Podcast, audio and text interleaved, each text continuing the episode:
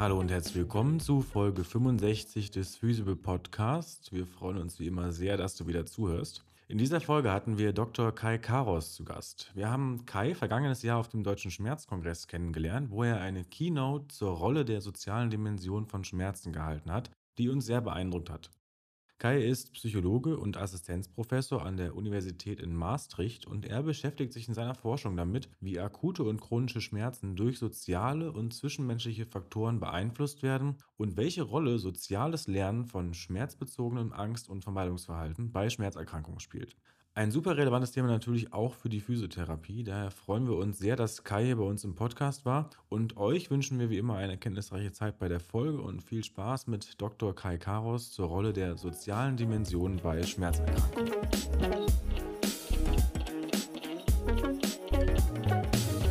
Okay, dann hallo an alle zusammen. Grüß dich, Kai. Herzlich willkommen im Physical Podcast. Schön, dass du bei uns bist. Hallo, danke für die Einladung. Grüß dich auch, Noak. Moin. Wie läuft's? Wie steht's?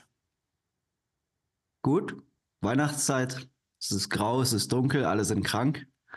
Aber alle sind noch happy, dass vielleicht bald Ferien sind und es viel zu essen gibt. Also läuft alles. Ja, wir sind auch beide ein bisschen angeschlagen. Also wenn wir heute hier irgendwie mal husten oder sowas, äh, dann ein Sorry dafür. Ähm, worauf freust du dich bei der Folge, Norg? Wir haben ja schon ein bisschen beim Schmerzkongress gesprochen und ich finde, glaube ich, dieses Thema Sozialdimension immer noch wahnsinnig spannend. Ich habe gerade gestern wieder so Schmerzmanagement unterrichtet und irgendwie, ja, ich weiß immer nicht, wie ich das unterrichten soll, weil es gibt irgendwie keine Handlungsanweisung so einfach, aber ich bin immer mehr der Meinung, dass es eine riesige Rolle spielt. Und wir enden aber dann auch mal bei gesellschaftlichen Fragen. Das ist auch immer frustrierend. Aber sehr spannend. Ja, da können wir uns heute mal richtig Raum äh, für nehmen und dann mal ausführlich darüber diskutieren. Kai, wir haben uns ja auf dem Deutschen Schmerzkongress kennengelernt. Du hast da eine Keynote gehalten über die soziale Dimension von Schmerz. Magst du dich mhm. zu Beginn einmal für unsere ZuhörerInnen, ZuschauerInnen einmal vorstellen? Ja, äh, mein Name ist Kai Kawas. Ich bin, ich weiß nicht, was das der deutsche Titel ist, aber ich bin Assistenzprofessor in Maastricht, an der Universität von Maastricht an der Psychologiefakultät äh, in der Gruppe experimentelle, experimentelle Gesundheitspsychologie. Ähm, bei uns ist vor allem Forschung nach Schmerzen, äh, Sexologie, ähm, eigentlich gesundheitsrelativierte Themen, vor allem dann experimentelle Untersuchungen. Ähm, und ich habe schon seit Jahren, seit meinem Doktorat eigentlich vor allem ein Interesse in soziale Dimensionen von Schmerzen, ähm, vom psychobiosocialen Modell dann. Ähm, eigentlich die soziale Dimension fand ich schon immer am interessantesten und da habe ich auch die meiste Forschung und die meiste Lehre drin betrieben und da geht dann auch die Keynote halt drüber. Wo kommt dieses Interesse her, wenn, wenn dich das schon immer interessiert hat? Ja, das ist eine echte Psychologenfrage. Ähm, ja, hat teilweise, glaube ich, auch mit der eigenen Persönlichkeit zu tun. Also ich würde mich selbst auch als relativ sozial bezeichnen und in dem Sinne war es mir auch immer sehr wichtig. Soziales Umfeld, man merkt das auch persönlich, den Einfluss ähm, aber als ich Psychologie studiert habe, was ich auch schon lange wusste, dass eigentlich innerhalb der Psychologie die soziale Psychologie, da ich die immer sehr ansprechend fand, das war auch direkt der erste Kurs, ist, glaube ich, für die meisten Psychologiestudenten so. Wenn man dann die Lehrbücher sieht, dann sind das vor allem die soziale Psychologie-Experimente, die viele Leute kennen, zum Beispiel das Stanford Prison Experiment. Eigentlich, wie stark der soziale Einfluss sein kann auf uns, dass wir soziale Lebewesen sind, für die soziales Umfeld sehr wichtig ist, aber auch einfach der schiere Einfluss vom sozialen Umfeld.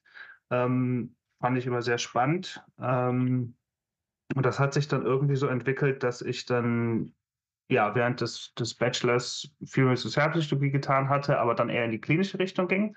Äh, ich hatte einen Research Master in, zu der Zeit hieß er noch Psychopathology, das ist dann klinische Psychologie in Maastricht, aber eher von einer wissenschaftlichen, ähm, von einem wissenschaftlichen Einfluss dann. Ähm, habe ich mich eher für klinische Psychologie interessiert und dann hatte ich eigentlich vor allem Interesse in forensische Psychologie, Aggression, Gefängniswesen und da habe ich auch mein, mein äh, Praktikum gemacht. Da wollte ich eigentlich auch mein Doktorat machen. Ich hatte eigentlich wenig mit Schmerzen zu tun und das ist bei vielen Schmerzforschern, glaube ich, so, dass sie irgendwie reinrutschen und das war bei mir genauso, als ich mein Doktorat gesucht habe. Ähm, einer von den Professoren, die wir hatten, war Johann Flein aus Löwen und Maastricht. Der wird vielleicht manchen Begriff sein vom Schmerz, äh, vom Angstvermeidungsmodell von Schmerzen. Ähm, und der hat in Löwen halt eine Doktoratsstelle gehabt äh, und hat gesagt, in dem Sinne hast du den Luxus, du kannst bei mir eine Doktoratsstelle machen.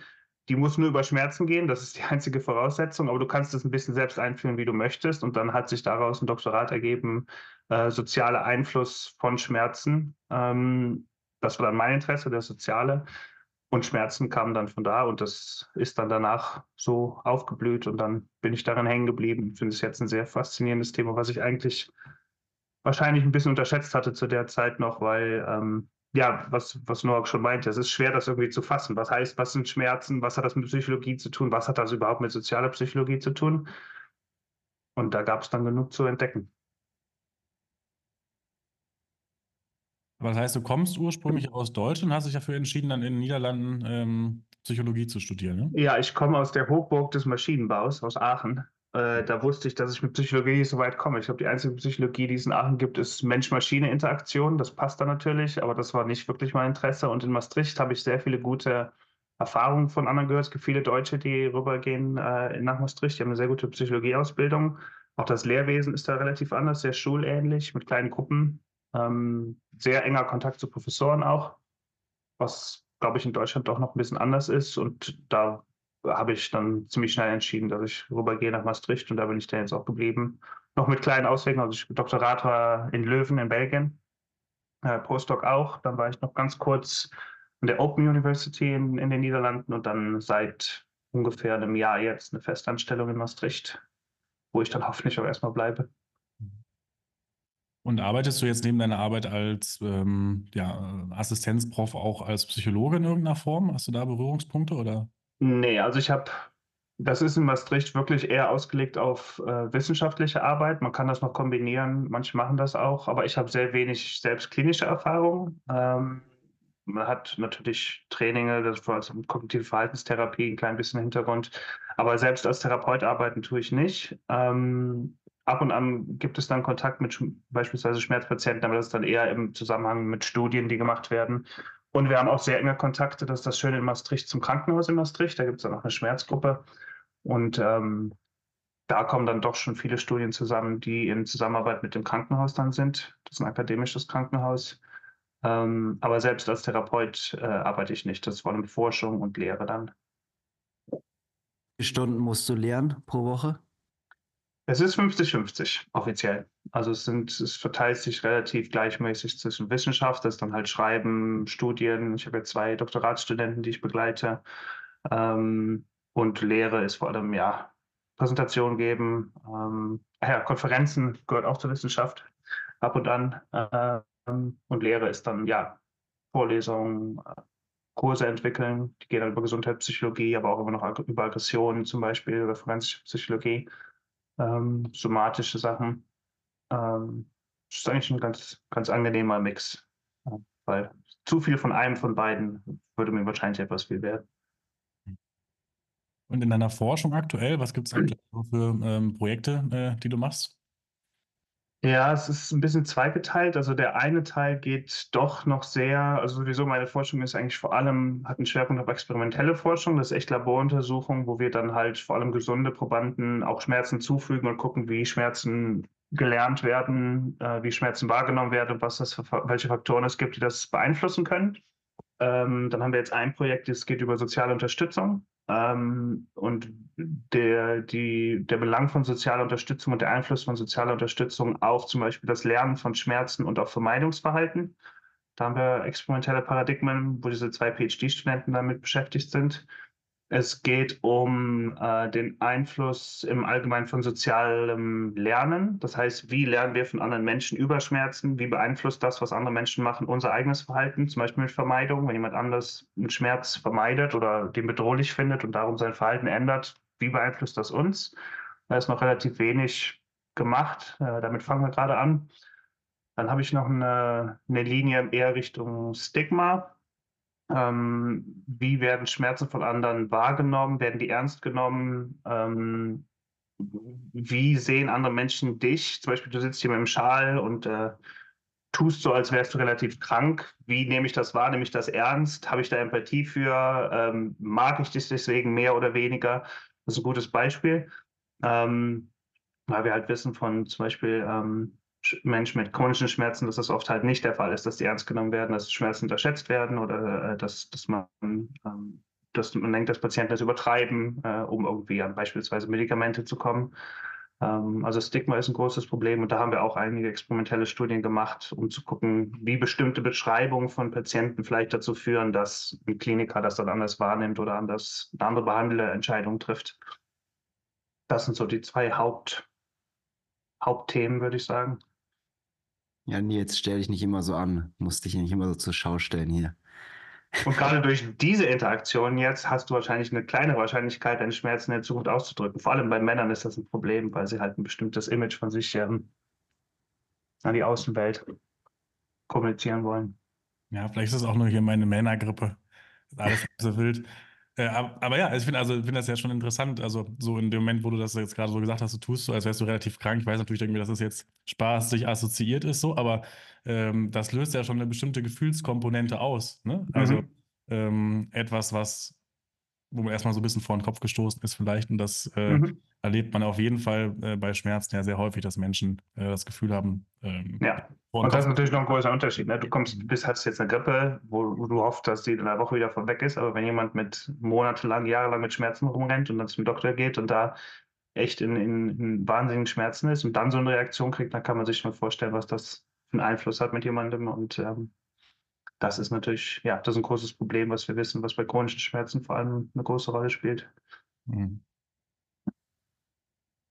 Du hast gerade gesagt, du machst primär so experimentelle Studien. Ich finde gerade in der Psychologie oder auch in anderen, eigentlich in allen experimentellen Studien, ist immer doch sehr, sehr weit von der Realität entfernt. Also die haben dann vielleicht eine höhere interne Validität, aber also wenn man sich die mal anschaut, ist dann, finde ich, teilweise schon der Übertrag, gerade dann in so Popularmedien, immer sehr, sehr groß, so was das dann bedeutet. Wie gehst du mit diesem Spannungsfeld da um? Ja, das ist, das ist, das stimmt. Ähm, also du hast eigentlich immer eine, du musst die Balance finden zwischen Kontrolle in deinen Studien und, und äh, Bezug zur Realität natürlich noch. Und letztendlich jeder Wissenschaftler, und ich nehme mich da nicht aus, hat ein kleines Expertenfeld, in dem er, in dem er irgendwie arbeitet. Ich bin vor allem experimentell ähm, aufgewachsen und äh, das ist auch die Methode, die ich am besten kenne. Und der Vorteil von experimentellen Methoden ist dann halt die Kontrolle und die Möglichkeit, gewisse Kausalverbände herzustellen. Und das ist halt das Wichtige für die Populärmedizin. Ein Experiment ist eigentlich die einzige Methode, die dir wirklich erlaubt, wenigstens über Kausalität zu reden. Ähm, wenn wir über Mechanismen reden, also zum Beispiel die Frage, wie beeinflussen soziale Faktoren Schmerzwahrnehmung, das ist eigentlich eine kausale Frage. Wie beeinflussen Variable X, Variable Y? Und dann ist experimentelle Methode eine der einzigen, die das eigentlich, ähm, ich weiß nicht, ob man das gerade hört, äh, Kind ist zu Hause. Ich weiß nicht, ob das von das Mikrofon aufgefangen wird. Ähm, ja, dann, wird, dann ist experimentelle Methode darin stark, halt, dass man alles kontrollieren kann, um so durch verschiedene Gruppen, zum Beispiel durch Manipulation, Kausalverbände herzustellen. Das kann man aber nicht in Isolation sehen von anderen Studien, zum Beispiel cross-sektionalen Studien, die dann wirklich zum Beispiel in Patientengruppen irgendwie Verbände überhaupt aufzeigen. Ähm, das mache ich da nicht selbst, aber da ist halt viel Forschung im sozialen Bereich, äh, die zeigt, dass es Verbände, Zusammenhänge gibt zwischen sozialen Variablen und Schmerzen. Äh, wir versuchen, gerade wenn es um soziale Interaktion geht, das ist sehr schwierig, das im experimentellen Kontext zu machen. Gerade wenn man da ein Individuum sitzen hat, eine Person, dann kann man noch relativ viel kontrollieren. Aber sobald du zwei Personen reinbringst, vor allem zwei Personen, die sich vielleicht kennen, Freunde oder Partner, kann man wesentlich schlechter kontrollieren. Will man vielleicht auch gar nicht, wie diese zwei miteinander interagieren. Das heißt, ja, da ist wahrscheinlich auch der eine Grund, warum es nicht viele experimentelle Studien gibt im Vergleich zu biologischen und psychologischen Studien im Schmerzbereich. Wir versuchen das, ähm, wir versuchen das so weit wie möglich in den experimentellen Kontext zu übernehmen. Hm, und es gibt immer die Annahme, dass diese, diese wirklich fundamentellen Mechanismen, wie wird, wie wird Schmerzwahrnehmung beeinflusst, wie, wie lernen wir über Schmerzen, dass das so universell ist, dass wir die Mechanismen, die wir im experimentellen Kontext, im künstlichen Kontext eigentlich entdecken, dass die auch in der Realität, in klinischen Realität eine Rolle spielen werden, aber dass dann halt der Kontext natürlich noch was anderes ist. Das heißt, wenn wir jetzt zum Beispiel zeigen können, dass die Präsenz von einer anderen Person deine Schmerzwahrnehmung beeinflusst im Labor, dann ist es relativ unwahrscheinlich, dass das auf einmal nicht mehr so ist, sobald du in, in deiner klinischen Praxis sitzt. Das wird anders funktionieren, aber dieser, dieser Zusammenhang, dieser kausale Zusammenhang, den wir im experimentellen Modell zeigen können, der sollte dann in dem Sinne stark genug sein, dass er auch in anderen ähm, Kontexten äh, eine Rolle spielen sollte. Also ja, wir sind uns dessen bewusst, man versucht irgendwie die Balance zu finden zwischen experimenteller Kontrolle und irgendwie in Bezug zur Realität, aber ich kann das durchaus wiedererkennen, dass es manchmal so fundamentell erscheint, dass man sich fragt, was hat das überhaupt noch mit, mit dem echten Schmerzpatienten oder mit, mit der Realität draußen auf der Straße zu tun. Darum braucht es gute wissenschaftliche Kommunikatoren wie euch, die das versuchen zu übersetzen. Gibt es eine Zusammenarbeit mit SozialwissenschaftlerInnen? Gibt es da irgendwie Vernetzungsarbeiten? Das finde ich nochmal super spannend. Ja, also ich selbst eher weniger. Äh, wir haben noch eine Gruppe in Maastricht, das ist dann Arbeits- und Sozialpsychologie. Da haben wir schon mal drüber geredet, ob es da bestimmte Zusammenhänge gibt. Die machen zum Beispiel sehr viel Arbeit mit Stigma. Das ist dann vor allem in, in AIDS zum Beispiel oder in anderen ähm, oder Rassismus. Die haben sehr viel mit gesellschaftspolitischen Sachen zu tun die Psychologie traditionell ist sehr aufs Individuum ähm, fokussiert, vor allem die klinische Psychologie. Ähm, dass es da eigentlich vor allem um das Individuum geht, um, um Behandlungsansätze, das ist auch in der Psychopathologie so. Da ist relativ wenig Einfluss von sozialer Psychologie. Da sollte es eigentlich viel mehr geben. Was, ähm, was jetzt doch wesentlich mehr kommt, ist halt dieser, dieser Netzwerkansatz. Äh, der ist eigentlich in, in, in allen Bereichen. Das ist in der Neurowissenschaften, das ist jetzt aber auch in, in in, in, in klinischer Psychologie, dass man viel mehr guckt nach Netzwerkanalysen. Das heißt, es kann sein, verschiedene Vorhersagen, Variablen, die beispielsweise vorhersagen, wie viel Schmerz jemand hat oder die Wahrscheinlichkeit, dass jemand Schmerzen entwickelt, aber auch bei Depressionen, dass man nicht wirklich nur auf einzelne kleine Variablen guckt, sondern viel mehr mit einbezieht. Und das hat auch eine große Geschichte in, in der sozialen Psychologie. Also da gibt es viel Arbeit, die zum Beispiel guckt, wie sich soziale Netzwerke verändern, was der Einfluss ist von bestimmten sozialen Nodes, nennt sich dann von sozialen Agenten auf andere. Da gibt es auf jeden Fall viel Potenzial, aber da ist noch nicht viel, da könnte man noch wesentlich mehr machen, als dass es jetzt getan wird. Ähm, ich, ich kenne in anderen Bereichen in diesen sozialen Faktoren von Schmerzen, gibt es Leute, die zusammenarbeiten. Das sind dann relativ multidisziplinär. Das sind dann Psychologen, ähm, Psychotherapeuten, Soziologen, Evolutionspsychologen, Sozialpsychologen hier und da. Ähm, wir, wir, was ich zum Beispiel viel mache, ist, meine Forschung ist durchaus beeinflusst durch soziale Psychologie, einfach dadurch, dass wir die Methoden aus der sozialen Psychologie übernehmen und sie versuchen, in diesen Schmerzkontext, äh, Schmerzkontext zu bringen. Viele von den Methoden, die ich benutze, habe ich aus der sozialen Psychologie. Ähm, aber das ist auf jeden Fall was, wo noch wesentlich mehr, nicht nur im Sozialen, auch in der Psychologie und der Biologie, noch wesentlich mehr multidisziplinäre Sachen würde uns durchaus helfen. Okay, bevor wir uns jetzt komplett in wissenschaftlichen Methoden verlieren, um jetzt alle Leute gleich zu ver, dass sie auf, abschalten. Biopsychosoziales Modell von Schmerz. Mittlerweile sollte das jedem ein Begriff sein. Wie grenzt sich denn die soziale Dimension ab? Also wie definiert sich die denn? Häufig wird es immer noch zusammengefasst mit psychosozial. Kannst du das einmal ausschlüsseln? Ja, ich wünschte, dass ich das könnte. Da geht die ganze Diskussion drüber. Es gab große Diskussionen, ob man das Soziale wirklich auch in die Definition, in die, in die IS-Definition von Schmerzen aufnimmt. Und das ist so gerade gescheitert. Es ist noch in diesen, es gibt unter der Definition noch so Verdeutlichungen und da ist die soziale ähm, Dimension, wird da genannt, auch die psychologische ich würde sagen, die soziale Dimension, das ist eines der Probleme. Es ist wirklich so breit gefächert, dass es keine sehr einfache, klare Definition davon gibt. Aber wenn man zum Beispiel dieses, sich dieses biopsychosoziale Modell von Engel dann noch anguckt und diese verschiedenen Systeme, finde ich das eigentlich ziemlich hilfreich. Also wir fokussieren in Psychologie und Biologie eigentlich vor allem auf das Individuum. Und das kann dann bis ins kleinste Zellniveau in der Biologie oder, oder Gehirnaktivität hinuntergehen. Das sind eigentlich verschiedene Systeme von Analyse. Aber wir wissen, der Mensch als soziales Lebewesen hat natürlich noch ganz viele andere Systeme, ähm, wovon er einen Teil ausmacht. Das kann sein eine Interaktion mit einer anderen Person, das kann eine Gruppe sein, Familie, ähm, eine, eine, Gesellschaft, bis hin ins größte Level, also Soziologie, Gesellschaft, ähm, national, Kultur. Das sind eigentlich alles Interaktionen zwischen verschiedenen Menschen, die sich beeinflussen. Und das eigentlich in dem Sinne alles unter diese soziale Dimension. Das heißt, ich würde sagen, sobald ähm, wir darüber reden, ähm, die Grenze eigentlich vom Individuum verlassen und über die Interaktion von Individuum mit anderen Menschen so breit, wie du es gerne machen möchtest, äh, sprichst, redest du eigentlich über soziale, die soziale Dimension von Schmerzen. Ähm, dazu will ich sagen, eins der großen Probleme vom biopsychosozialen Modell ist, dass es diese künstliche, künstliche Aufteilung von diesen drei Bereichen natürlich wesentlich einfacher macht. Ähm, und es dir quasi anlebe, das gehört zur Biologie, das gehört zur Psychologie, das gehört zum Sozialen. Und das ist, wie wir wissen, sehr künstlich. Ähm, Biologie und Psychologie überlappen, sind vielleicht sogar, manche glauben, sind genau dasselbe. Das Gehirn ist nichts, ist, es gibt nicht mehr in der Psychologie als das Gehirn.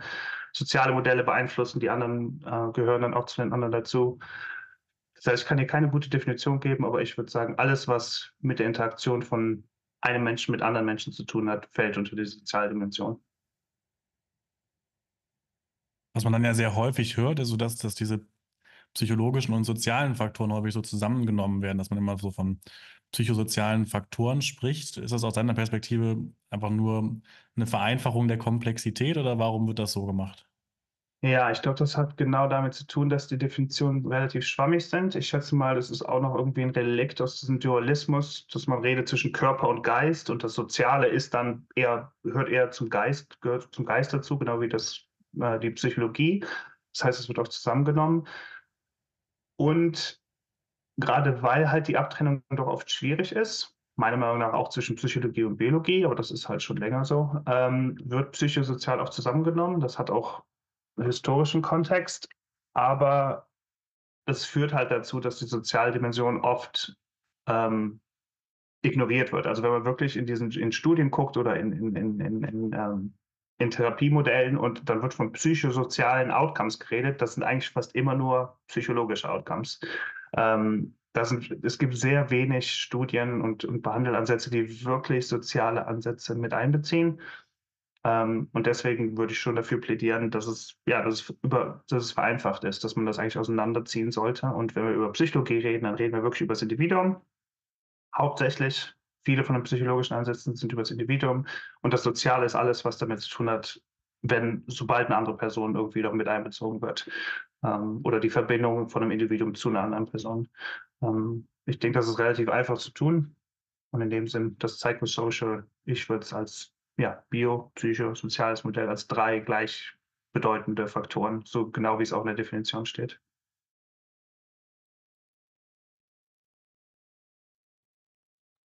Welche sozialen Positionen sind denn jetzt für Schmerzpatientinnen besonders relevant? Also welche sozialen Ebenen sollten wir uns da besonders anschauen? Ja, dazu will ich sagen, dass Schmerzen eigentlich auch nur ein Fallbeispiel sind. Also ich, ich merke echt in den letzten Jahren, dass, dass sich das Blatt ein bisschen wendet. Ähm, wenn wir Schmerzen eigentlich als ein Fallbeispiel von Gesundheit sehen und Gesundheit kann man dann als körperlich und mental, das ist auch noch wieder so eine Unterscheidung, wo ich sagen würde, ich bin vorsichtig, das, einfach, das gehört zusammen. Aber wenn wir über Gesundheit reden, dann sind soziale Faktoren, da hat die Weltgesundheitsorganisation das auch ähm, jetzt schon jahrelang eigentlich versucht zu predigen, dass soziale Determinanten von Gesundheit extrem wichtig sind. Und soziale Determinanten von der Weltgesundheitsorganisation werden dann eigentlich aufgeteilt in all die Umstände, in denen wir leben, arbeiten und altern. Das soziale Umfeld, in das wir hineingeboren werden. Auch eine sehr breite Definition, aber diese Determinanten sind wichtiger oft als, bei, als beispielsweise das Gesundheitssystem, äh, in dem Menschen aufwachsen. Selbst in Ländern, wo äh, es gute Gesundheitssysteme gibt, sind die sozialen Umfelder wesentlich ähm, wesentlich wichtiger als Vorhersagefaktor für Gesundheit, als es andere Faktoren sind. Die werden oft unterschätzt. Und Schmerzen ist einfach nur ein Beispiel, ein relativ gutes Beispiel, glaube ich, weil das, weil das halt immer noch eher als was Biologisches angesehen wird. Aber dasselbe, was wir, worüber wir reden, hat auch Relevanz für Krebs und Diabetes und was auch immer man sich aussuchen will. In Schmerzen jetzt spezifisch kann man, glaube ich, einen Unterschied machen äh, wenn wir jetzt über soziale Sachen reden, dann gibt es soziale Determinanten. Das ist dann eher als, als Faktoren, wo wir sagen, von die lösen vielleicht Schmerz aus. Das war auch eine Frage, die ihr auch geschrieben hattet. Gibt es Faktoren, die Schmerzen eigentlich auslösen? Ähm, da gibt es soziale Modulation. Also wird unser Schmerz durch soziale Faktoren beeinflusst? Das ist ein anderes Untersuchungsfeld. Dann gibt es soziale Konsequenzen. Das heißt, wenn jemand Schmerzen erfindet oder chronische Schmerzen, was sind die sozialen ähm, Konsequenzen davon? Was bedeutet das für sein soziales Umfeld? Äh, das sind so die drei Bereiche, wo ich sagen würde, wo man was mehr darüber sagen können. Ähm, Und das andere Feld, was dann da noch mit reinfällt, was wir eben angesprochen hatten, ist Schmerzkommunikation. Äh, also im Allgemeinen der Austausch, Schmerzen werden ausgedrückt durch Schmerzverhalten. Hier, du hast einen Schal an oder du sagst uns, du bist krank, du hustest. Ne? Das ist alles Schmerzverhalten in dem Sinne, wobei, ich weiß nicht, Schmerzen hast, aber es ist halt mit Krankheitsverhalten. Und das ist ein sozialer Vorgang. Du kommunizierst das, ob du willst oder nicht, an andere Menschen. Und das ist natürlich auch im klinischen Kontext wichtig. Wenn man zu einem Doktor geht, dann kommuniziert man auf eine oder andere Weise seine Schmerzen. Die Schmerzen werden wahrgenommen von jemand anders und aufgrund von der Interpretation von dem anderen macht der Doktor eine bestimmte Entscheidung. Ähm, das heißt, das ist ein sozialer Prozess, äh, wo es auch relativ viel Forschung gibt und der auch sehr großen Einfluss haben kann auf ähm, den Erfolg von der Therapie. Ich weiß nicht, ob es euch sinnvoll erscheint, jetzt in die verschiedenen Kategorien noch ein klein bisschen tiefer zu gehen, um mal kurz Sachen zu, ähm, ja, als, als Highlights hinauszupicken, die besonders wichtig sein könnten, wo die meiste Forschung ist. Das ist vielleicht die beste Idee. Ja, lass uns doch vielleicht mit den kausalen Theorien anfangen. Also, welche sozialen Aspekte können eventuell Schmerz auslösen oder auf jeden Fall beitragen? Ja. Ähm, ja, gut. Also ich bin vorsichtig mit dem Wort auslösen, weil wenn man es ganz strikt nimmt, dann müsste man sagen, dass es irgendwelche sozialen Prozesse gibt, die dazu führen, dass jemand Schmerz empfindet. Das finde ich ein sehr starkes, starkes Statement. Da würde ich jetzt sagen, das ist vielleicht ein bisschen zu stark. Da wissen wir nicht viel drüber. Ich glaube, Schmerzen im Allgemeinen sind, haben immer noch viel damit zu tun mit, mit Verletzungen und so, wenn auch nicht immer. Aber wir wissen, dass es bestimmte Risikofaktoren gibt, die sozial sind, die es wahrscheinlicher machen, dass jemand Schmerzen empfindet oder Schmerzen schlimmer werden. Zum Beispiel dann, wie eben genannt, diese sozialen Determinanten von Schmerzen äh, können Ursache sein, um, äh, können das Risiko erhöhen, dass man chronische Schmerzen entwickelt. Dann hat man zum Beispiel soziale Ungleichheit. Soziale Ungleichheit kann aufgrund von sexuelle Orientierung, Sozialstatus, demografische, ökonomische Faktoren. Wir wissen zum Beispiel, dass das Risiko, chronische Schmerzen zu entwickeln, wie gesagt, das ist auch in anderen Gesundheitsproblemen so, nicht nur bei Schmerzen, wesentlich höher ist es in armen Gegenden, äh, bei, bei Menschen mit niedrigerem sozialen Status. Es ist wesentlich höher das Risiko bei Menschen, die sozial ausgegrenzt sind. Ähm, das kann aufgrund sexuelle Orientierung sein oder, oder vor allem in, in Amerika, in Nordamerika ist Rassismus dann ein Beispiel, dass halt äh, Menschen verschiedener Hautfarbe ähm, verschiedene Wahrscheinlichkeit haben, um chronische Schmerzen zu entwickeln. Das heißt, da, obwohl wir noch nicht genau verstehen, warum das so ist, wissen wir, dass diese Faktoren ein sehr großes Risiko bieten, um Gesundheitsprobleme zu entwickeln, sowohl mental als auch körperlich und Schmerzen gehören dann dazu. Wir wissen, dass ähm, die Familiengeschichte, äh, die Familiengeschichte eine Rolle spielen kann. Das heißt, wenn man Eltern hat, die, so, die an chronischen Schmerzen leiden, hat das, führt das zu einer erhöhten Wahrscheinlichkeit, dass der, der, die Kinder auch an chronischen Schmerzen leiden. Ähm, das ist eine Art soziale Weitergabe. Kann natürlich auch genetische Faktoren, biologische Faktoren sein. Das schließt sich nicht aus. Ähm, soziale Trauma, Kindheitstrauma vor allem, also beispielsweise ähm, Missbrauch, ähm, all diese Faktoren, wovon wir wissen, dass sie auch Psychopathologie Risikofaktoren sind, haben auch bei Schmerzen. Ähm, Gibt es viele Studien, die das zeigen. Also früher Missbrauch kann auch ähm, die, das Risiko erhöhen, dass man chronische Schmerzen, chronische Gesundheitsprobleme entwickelt. Ähm, und vielleicht ein Beispiel, was jetzt bei meinen eigenen Studien relativ relevant war, war zum Beispiel, dass langzeitiges ähm, Erfahrung mit Mobbing zum Beispiel von Kindern, die in der Schule gemobbt werden lange, dass das auch relativ ähm, mittlerweile konsistent zeigt, dass das auch zu chronischen Schmerzen führen kann. Was relativ interessant ist, weil Mobbing natürlich auch oft mit körperlichen Schmerzen zu tun hat. Also wenn es nicht um psychologisches geht, sondern wirklich um Kinder, die äh, geschlagen werden von anderen. Wenn das langzeitlich vorkommt, kann das auch dazu führen, dass äh, das Risiko auf chronische Schmerzen zum Beispiel zunimmt.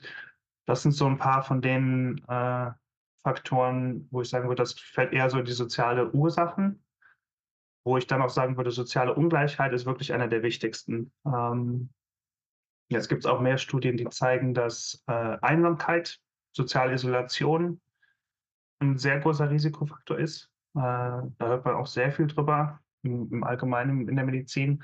Das haben sie dann, glaube ich, verglichen mit vom Risikowert her ist es so, als würde man 15 Zigaretten pro Tag rauchen. Das ist ungefähr so die Größe, um das ein bisschen in Perspektive zu bringen. Wir wissen, Rauchen ist schlecht für die Gesundheit. Viele denken, Leute denken dann halt nicht an soziale oder psychologische Faktoren. Und die Studien jetzt zeigen, ähm, das war, glaube ich, eine amerikanische Studie, dass halt Einsamkeit zunimmt und das Risiko für schlechte Gesundheitsoutcomes ist ungefähr so, als würde man 15 Zigaretten pro Tag rauchen.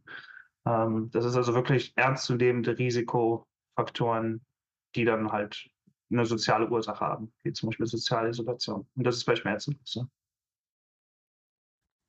Wie macht denn soziale Ungleichheit oder Einsamkeit Schmerzen oder ungesund? Was sind da die hypothetisierten Mechanismen? Ja, also wenn ich jetzt, das ist halt darum, dass es noch relativ viel zu tun gibt, weil die Mechanismen sind noch relativ unklar. Äh, wenn ich jetzt beispielsweise nehme, also Einsamkeit, das, das Gegenstück zur Einsamkeit ist dann so ein soziales, unterstützendes Netzwerk. Das ist dann eher ein Schutzfaktor. Eine der Hypothesen, wie das schützt vor Gesundheitsproblemen, ist eine Art Stressreduktion. Also wir wissen, dass Leute, die viel Stress haben, sowieso auch schlechter mit, mit Stress umgehen können. Ähm, und dass Stress an Gesundheit relatiert ist. Das heißt, wenn man mehr Stress abwehrt, macht es die Wahrscheinlichkeit höher, dass, dass, dass man ein Gesundheitsproblem entwickelt. Und was sich dann gezeigt hat, ist, dass die Präsenz oder, oder das Vorhandensein von einem sozialen Netzwerk, wenn man Freunde hat, Familie, die einem umgehen, die einem helfen, dabei umzugehen mit, mit, mit Stressoren, die jeder ähm, erfährt. Schmerzen sind dann auch ein Beispiel davon dass die davor schützen, dass es dann äh, zu schwerwiegenderen Problemen kommt. Das heißt, wenn ich jemanden habe, der mich äh, bei einer Verletzung unterstützen kann, ähm, sorgt es wahrscheinlich dafür, dass mein Stress, der mit den Schmerzen zusammenhängt oder wie ich damit umgehe, reduziert ist. Das heißt, wenn ich jetzt jemanden habe, der, der an Einsamkeit leidet, der also nicht dieses soziale Netzwerk hat, der damit allein umgehen könnte, dann ist eine der Hypothesen, dass die dadurch mehr Stress erfahren, Schmerzen mehr Stress verursachen und wir wissen, dass Schmerzen auf biologischem und psychologischem Weg halt einer der Risikofaktoren sind, die chronische Schmerzen auslösen können. Ähm, Coping ist ein anderes Wort, was oft rumfliegt. Eigentlich, wie, wie sehr sehen wir uns selbst als jemand an, der mit Schmerzen umgehen kann? Wie sehr glauben wir daran, dass wir, dass wir wieder, ähm, dass wir die Schmerzen kontrollieren können, dass Schmerzen wieder besser werden? Das fällt alles ein bisschen unter Coping ähm, dass auch ein soziales Umfeld, was uns dabei hilft, uns eigentlich das Gefühl gibt, dass wir besser mit Herausforderungen im alltäglichen Leben umgehen können. Ähm, ganz einfach positive Emotionen. Äh, wir beziehen sehr viele positive Emotionen und Glück aus dem sozialen Umfeld. Das zeigt sich eigentlich immer wieder, wenn man fragt, äh, wo Menschen eigentlich ihr Glück ähm, und, und ihre positiven Emotionen finden. Da wird oft werden oft soziale Variablen genannt, also zum Beispiel Familie, Freunde, Hobbys. Ähm, und das wissen wir auch, dass das Schmerzen reduzieren kann. Ähm, das heißt, es gibt viele mögliche Pfade, wie das ähm, beeinflusst werden kann. Aber da gibt es noch nicht den einen, gibt es vielleicht, wird es wahrscheinlich auch nie geben, äh, aber da gibt es nicht den einen, wo ich jetzt sagen würde, das ist der Weg, auf dem soziale Unterstützung dazu führt, dass äh, Schmerzen vermindert werden, wenn man besser mit Schmerzen umgehen kann. Aber ich denke, das ist relativ intuitiv. Ich glaube, viele Menschen können sich das vorstellen, dass sie besser mit Stress im Allgemeinen umgehen können, wenn sie Unterstützung haben. Und gesundheitlicher Stress ist dann wieder ein Beispiel. Und Schmerzen halt ein sehr spezifisches Beispiel. Aber Schmerzen sind halt wirklich auch ein gutes Beispiel, wo wir meistens auf Hilfe von anderen angewiesen sind. Ähm, sei es jetzt ein Doktor, äh, aber eigentlich gehen wir durch solche Sachen immer nie allein, sondern wir haben meistens jemanden, an den wir uns wenden können, der uns dabei hilft. Im schlimmsten Fall, wenn wir nicht die Möglichkeit haben, selbst einkaufen zu gehen, dann kann jemand anderes uns dabei helfen. Und all das fällt weg, wenn jemand einsam ist und, und nicht diese Möglichkeit hat, um, auf andere Menschen sich zu verlassen, was dann halt wieder den Stress erhöht. Hm. Es gibt ja auch diese Arbeiten von der, wie heißt die, Naomi Eisenberger oder so, mhm quasi da beschreibt, dass so sozialer Schmerz wie so Verlassensein, Einsamkeit in den gleichen Hirnarealen irgendwie auch verarbeitet wird oder die, die gleichen mhm. Hirnareale irgendwie aktiviert. Siehst du da auch so ein Überlap? Ja, das ist also eine der Hypothesen, die auch relativ oft getestet wurde. Äh, die Hypothese ist, dass es halt evolutionär gesehen, dass eigentlich die größte Bedrohung für uns als Menschen körperliche Bedrohung ist. Also unser Körper, die Integrität vom Körper. Schmerzen ist dann halt eine Bedrohung. Das wird auch oft so beschrieben, ne? dass Schmerzen eine Bedrohung sind für unseren Körper und deswegen versuchen wir zu beschützen, wir versuchen zu vermeiden. Und die zweite größte Bedrohung ist, weil wir halt soziale Lebewesen sind, soziale Bedrohung. Und soziale Bedrohung ist dann, wird dann oft eigentlich als, als Beispiel soziale Isolation ähm, operationalisiert. Also das heißt, wir wollen Teil einer Gruppe sein und sobald wir das nicht mehr sind, wird das durch uns als Bedrohung erfahren und wir versuchen alles, um wieder zu einer Gruppe dazuzugehören, Familie, Freunde, was auch immer. Und wir nehmen es als schmerzlich wahr, wenn wir ausgeschlossen werden. Das beschreiben viele Menschen auch so. Also wenn zum Beispiel jeder wird zu einer Party eingeladen, man hört, dass man selbst nicht eingeladen wird, das tut weh. Oder Leute beschreiben das als eine schmerzvolle Erfahrung. Das wurde dann in dieser Untersuchsleine, die du gerade ansprichst, auch als soziale Schmerzen benannt. Das macht es wieder sehr kompliziert, weil dann fragt man sich wieder, was sind soziale Schmerzen und emotionale Schmerzen, was hat das wieder mit physischen Schmerzen zu tun, da kommt man wieder in dieses Problem. Also ich will ein bisschen von dem Begriff wegkommen, aber halt soziale Erfahrungen, ähm, wie zum Beispiel sozialer Ausschluss, äh, Trauer, ähm, Verlust, das sind äh, Erfahrungen, wo dann halt die Hypothese ist, dass die vielleicht auf dieselben Mechanismen zurückgreifen wie die Schmerzen, über die wir meistens reden. Physische, physische Schmerzen, körperliche Schmerzen. Und da gibt es halt viele sehr interessante Studien, die zum Beispiel zeigen, dass wenn man jemandem Paracetamol gibt oder Aspirin, dass sie auch mit sozialem Ausschluss besser umgehen können, als wenn sie das nicht genommen haben. Wo man sich dann fragt, warum, warum sollte das so funktionieren? Warum, was hat ein schmerzverminderndes Medikament jetzt mit sozialem Ausschluss zu tun? Aber es gibt Studien, die zeigen, dass das dann wohl ähnliche Prozesse im Gehirn ähm, oder ähnliche Mechanismen beeinflussen kann. Ähm, ist eine Möglichkeit, dass es tatsächlich wirklich so so evolutionär zusammenhängt, dass, dass da ähnliche Mechanismen zugrunde liegen. Aber ich denke, da gibt es auch andere Erklärungsmöglichkeiten, die ich gerade angesprochen habe, wie zum Beispiel ja, äh, Stressverminderung, ähm, im Allgemeinen ähm, negativer, negative Emotionen, die dann auch beides beeinflussen können. Es ist wieder ein bisschen eine künstliche Auseinanderziehung von zwei Sachen, soziale Schmerzen, körperliche Schmerzen. Wir wissen, dass die Sachen zusammenhängen, wir wissen, dass sie sich beeinflussen. Ähm, aber ja, da gibt es schon interessante Studien, die halt auch zeigen, dass, weiß nicht, Cortisol, Stresshormon vermindert wird durch soziale Unterstützung. Das heißt, das lässt sich nicht, man kann nicht sagen, dass das rein soziale Sachen sind, die dann nicht die Biologie beeinflussen, beispielsweise. Ähm, und diese, diese, diese ähm, Untersuchungslinie ist dann halt sehr interessant, weil sie wirklich diese zwei Sachen zusammentut. Schmerzwahrnehmung, sie gibt Leuten Schocks, sie müssen ihre Hand in kaltes Wasser und wenn sie davor ausgeschlossen wurden von jemandem, dann zeigt sich, dass die Wahrnehmung von den Schmerzen schlechter ist. Also dass sie mit, schlechter mit Schmerzen umgehen können. Ähm, und das ist dann halt für diese Naomi Eisenberger, die diese Hypothese aufgestellt hat, eigentlich ein Beweis dafür, dass tatsächlich dieselben Mechanismen für diese doch relativ unterschiedlichen Formen von Schmerzen eigentlich zugrunde liegt. Du hast es schon so ein paar Mal also angesprochen, ein bisschen in den Determinanten, dass auch so soziale Ungleichheit und Armut zum Beispiel Risikofaktoren sind. Ähm, das bezieht sich ja wahrscheinlich auch, auch Armut auch auf unsere westlichen Gesellschaften, ne? wo jetzt, wo wir vielleicht mhm. objektiv sagen würden, wenige Menschen sind hier richtig arm, aber es hat immer so ein bisschen was damit im Vergleich in einer Gesellschaft dann zu tun, oder? Mhm. Ja, also die meisten Studien kommen aus dem westlichen Kontext. Ähm, vor allem dann aus Amerika. Ähm, aber ich hatte dann zum Beispiel beim Schwerstkongress eine Studie, die jetzt in Deutschland äh, gemacht wurde, was ich auch sehr interessant fand. In Deutschland ist das auch so, ähm, dass sich halt wirklich konsistent zeigt, dass niedriger sozialer Status einfach das Risiko auf gesundheitliche Probleme erhöht. Und da gibt es bestimmte Faktoren, die das noch viel schlimmer machen. Ähm, das ist dann zum Beispiel jetzt als Beispiel die Pandemie hat dafür gesorgt, dass dieser Unterschied eigentlich noch größer wurde. Und klar, wenn du, wenn du dir den Unterschied anguckst, wir sehen ihn schon in Deutschland im recht wirklich relativ sehr wohlhabendem Land. Das heißt, man kann sich wahrscheinlich vorstellen, dass es noch wesentlich schlimmer ist in einem Land, wo äh, diese, dieser Unterschied wesentlich größer ist und wo auch die Armut einfach, was wir unter Armut verstehen, einfach in anderen Ländern noch eine ganz andere Bedeutung hat. Zum Beispiel, wenn wir dann als, als einen der Gründe, der oft genannt wird, ist der Zugang zu gutem, einem guten Gesundheitssystem, dass es wesentlich schwerer ist für Leute, die in Armut leben. Ähm, das ist ein Problem, das wird natürlich nur größer, je größer die Armut ist oder je schlechter das Gesundheitssystem ist.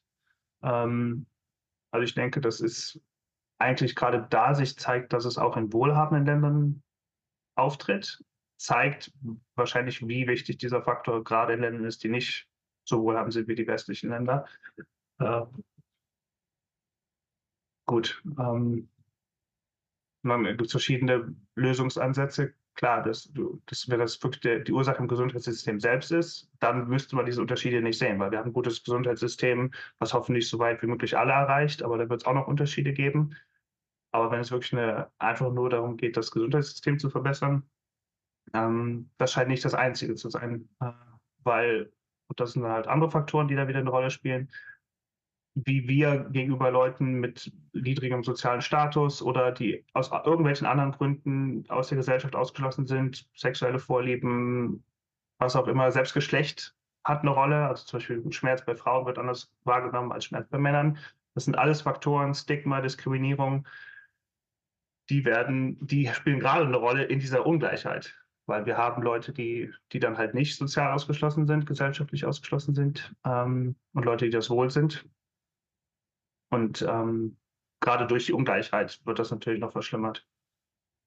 Hm. Ja, ich will mich da gerne noch mal ein bisschen präzisieren. Also ich, ich bin mir natürlich bewusst, dass auch in westlichen hm. Gesellschaften es viele Menschen gibt, die in Armut leben. ähm, ich wollte so ein bisschen auf diese, äh, das, also darauf eingehen, dass es quasi auch in unseren Gesellschaften da ja ein großes mhm. Risiko für gibt, ne, für ähm, ja. soziale Faktoren von Schmerz. Ähm, ja, wollen wir uns, ähm, Noah, hast du noch eine Nachfrage zu so diesen Determinanten? Oder wollen wir uns vielleicht sehr einer, einer weiteren Kategorie äh, zuwenden, die ähm, Kai formuliert hatte? Hey, ich bin Rick, Producer des Physiobib Podcasts und ich möchte euch heute unseren neuen Werbepartner vorstellen. Physiobib. Wir haben in den letzten Monaten in Kooperation mit der Berner Fachhochschule einen Kurs zum Thema Kreuzbandrehabilitation entwickelt. Alle weiteren Infos und den Link zum Kurs findest du in den Show Notes. Und damit zurück zur Folge. Ja, genau. Er hat jetzt gerade schon angefangen, darüber zu sprechen, was, wie so der Umgang, der soziale Umgang mit Schmerzen, mit Schmerzpatientinnen ist und dass wir da sehr große Unterschiede haben. Magst du das vielleicht noch einmal zusammenfassen? Ja, gut, das ist das fängt da vielleicht, es kommt vielleicht eher an in die andere Kategorie. Ähm, ist auch wieder schwierig, weil ich jetzt sagen würde, ich gehe jetzt nach denen, wo die Studien eigentlich zeigen, dass es, wir waren jetzt gerade bei sozialen Auslösern, und da ist dann halt wirklich Einsamkeit, ähm, soziale Ungleichheit. Soziale Ungleichheit dann als Risikofaktor, aber das ist dann halt, das fällt dann unter soziale Konsequenzen. Chronische Schmerzen führen auch dazu, dass diese Ungleichheit, die man sowieso schon hatte, noch größer wird. Das heißt, das fällt dann unter soziale Konsequenzen. Einsamkeit ist ein Risikofaktor, aber auch eine Konsequenz von Schmerzen. Wenn Menschen chronische Schmerzen entwickeln, führt es dazu, dass sie sich wesentlich weniger mit in ihrem sozialen Umfeld ausleben können. Sie, sie ähm, treffen sich weniger mit Freunden, die Beziehung zur Familie wird oft schlechter, äh, Konfliktsituationen entstehen. Das heißt, viele von diesen Faktoren, die ich nenne, die fallen nicht nur in einen Bereich, sondern fallen dann halt auch in einen anderen Bereich. Ähm, der Umgang, wie wir mit ähm, Menschen umgehen, kommt dann auch wieder in diese verschiedenen Bereichen zurück. Das ist zum Beispiel als Beispiel jetzt äh, Leute, die sowieso stigmatisiert werden. Nehmen wir einen ähm, niedriger sozialer Status, der sich ausgeschlossen fühlt, noch keine chronischen Schmerzen hat, entwickelt chronische Schmerzen, hat ein höheres Risiko, chronische Schmerzen zu entwickeln, wird aber dann aufgrund seiner chronischen Schmerzen noch weiter ausgeschlossen Beispielsweise Schmerzen werden nicht ernst genommen oder, äh, oder gerade bei Leuten, die äh, in Amerika gibt es interessante Studien, die zum Beispiel ähm, dunklere Hautfarbe wird da mit dem Stereotyp verbunden, dass diese Leute besser mit Schmerzen umgehen können. Dass Menschen mit dunkler ist ein, ein uralter Stereotyp, dass manche Ärzte immer noch glauben, dass Leute mit dunkler Hautfarbe eigentlich ähm, besser mit Schmerzen umgehen können. Und deswegen wird deren Schmerz noch mehr unterschätzt. Wobei, wenn wir dann nach Studien gucken, wie sie Schmerz wahrnehmen, es eigentlich sogar eher dazu führt, dass je mehr Diskriminierung sie erfahren haben, der Schmerz eigentlich noch schlimmer wahrgenommen wird. Also genau das Umgekehrte. Das heißt, es ist so ein bisschen ein Catch-22. Es führt dazu, Diskriminierung, dass man ein höheres Risiko hat, chronische Schmerzen zu entwickeln. Vielleicht auch durch diese Interaktion als Beispiel. Aber sobald man die chronischen Schmerzen hat, ist die Behandlung dann auch noch schlechter für diese Menschen als für Menschen, die nicht zu diesen sozialen äh, Kategorien hören, die ähm, benachteiligt sind. Das heißt, eine komplexe Frage. Es ist schwer, das zusammenzufassen. Ähm, aber soziale Ungleichheit in dem Sinne erhöht das Risiko, dass man Gesundheitsprobleme inklusive Schmerzen entwickelt und führt dazu, dass, wenn man diese Gesundheitsprobleme hat, wahrscheinlich auch benachteiligt ist in der Behandlung, die man erfährt. Ich glaube, so kann man das am besten zusammenfassen. Ich finde ja irgendwie eine besondere Eigenschaft von Schmerz ist, dass ähm, bei vielen chronischen Schmerzpatientinnen die eigene da sehr ausgeprägte Einschränkung haben, aber das von außen auf den ersten Blick häufig nicht sichtbar ist. Mhm. Ähm, ist das auch ein Faktor, der ähm, in, der in der Forschung dazu betrachtet wird? Ja, das ist eines der großen Probleme, die wirklich sehr spezifisch ist für chronische Schmerzen. Und das ist der Unterschied, dass Schmerzen vor allem akute Schmerzen oft sichtbar sind. Wir haben eine Verletzung, wir haben einen Gips, du hast einen Schal, ne? wir haben irgendwas, das zeigt, okay, irgendwas stimmt nicht. Bei chronischen Schmerzen ist das oft abhanden. Ähm, darum wird es auch eine, eine unsichtbare äh, Epidemie genannt, weil man, weil Menschen Schmerzen empfinden, aber man keine Verletzung sieht und selbst wenn sie zum Doktor gehen, im Krankenhaus auf Scans einfach nicht sichtbar ist, was erklären könnte, weil diese Schmerzen kommen und trotzdem haben Menschen Schmerzen. Das heißt, das bringt Menschen eigentlich in eine Situation, wo sie ohne Beweis, weil das, Einzige, das Einzige, was normalerweise durch die Gesellschaft als Beweis angesehen wird, ist eine Verletzung. Wir wissen, dass es keine Verletzung braucht. Äh, manchmal findet man sie einfach nicht, dass Menschen trotzdem Schmerzen haben, aber es bringt sie eigentlich in eine Situation, wo sie die ganze Zeit beweisen müssen, dass sie Schmerzen haben, obwohl sie keinen Beweis für diese Schmerzen haben. Und das führt dazu, dass auf dem klinischen Kontext dann ja Schmerz unterschätzt wird, Schmerz nicht ernst genommen wird, ähm, das ist, das ist, ähm, ja, dass es eigentlich auch sogar Anschuldigungen gibt davon, dass Leute Schmerzen übertreiben oder vielleicht gar keine Schmerzen haben, um an Versicherungsgelder zu kommen oder an Medikamente. Das ist in Amerika ein großes Problem mit der Opioid-Epidemie, dass Leute vielleicht sagen, dass sie Schmerzen haben, um einfach nur an Opioide zu kommen. Wieder etwas, was wesentlich häufiger angenommen wird bei bestimmten Menschen, die zu bestimmten sozialen Klassen gehören, zum Beispiel ärmere Menschen. Da ist, da ist das Stereotyp größer, dass die vielleicht drogenabhängig sind und deswegen nur Schmerzen zeigen, weil sie Opioide wollen. Das ist ein anderes Beispiel. Das heißt, das ist eines der größten Probleme, denke ich, das im Schmerzbereich eine Rolle spielt. Gerade bei chronischen Schmerzen ist es unsichtbar. Wir sind das nicht gewöhnt. Vor allem nicht, wenn wir uns ans bio, biologische, biomedische Modell halten, dann brauchen wir einen biomedischen Beweis. Und wenn wir den nicht haben, verringert das sofort unser, unsere, die Glaubwürdigkeit des Patienten, es verringert, wie, wie wir den Schmerz ernst nehmen. Ähm, und es führt dazu, dass das Schmerz nicht gut behandelt wird äh, und nicht ernst genommen wird. Und dass deswegen Patienten dann auch von Doktor zu Doktor rennen, bis sie irgendwann mal einen Doktor finden oder Physiotherapeuten oder sonst was, der die Schmerzen doch ernst nimmt. Ähm, und es führt, denke ich, auch dazu, dass wir sehr oft nicht genau wissen, was wir jetzt mit chronischen Schmerzen machen sollen, weil halt unsere traditionellen Behandlungsansätze normalerweise nicht funktionieren. Ähm, gerade weil es halt, weil halt gerade bei chronischen Schmerzen die psychologischen und sozialen Faktoren noch wichtiger sind, weil wir halt nicht genau die biologische Ursache finden können. Ähm, wobei ich dazu sagen möchte, dass dieses psychosoziale Viele Leute denken, dass das nur bei chronischen Schmerzen eine Rolle spielt. Es spielt bei allen Schmerzen eine Rolle. Schmerzen im Allgemeinen ist ein biopsychosoziales ähm, Phänomen. Das heißt, auch bei akuten Schmerzen kann man viel erreichen mit psychologischen und ja, sozialen Behandlungen. Aber ja, also ich denke, das ist, wenn ich, wenn ich sagen müsste, ein, eins der größten Probleme schmerzspezifisch ist die Unsichtbarkeit und diese, dieser Anhang an das biomedische Modell, was dazu führt, dass Psychologie, Soziologie, soziale Faktoren sowieso nicht denselben Stellenwert jemals wahrscheinlich haben werden wie die Biologie. Und dass, dass Patienten einen sehr schweren Stand haben, um ihren Schmerz überhaupt äh, ernst genommen zu bekommen.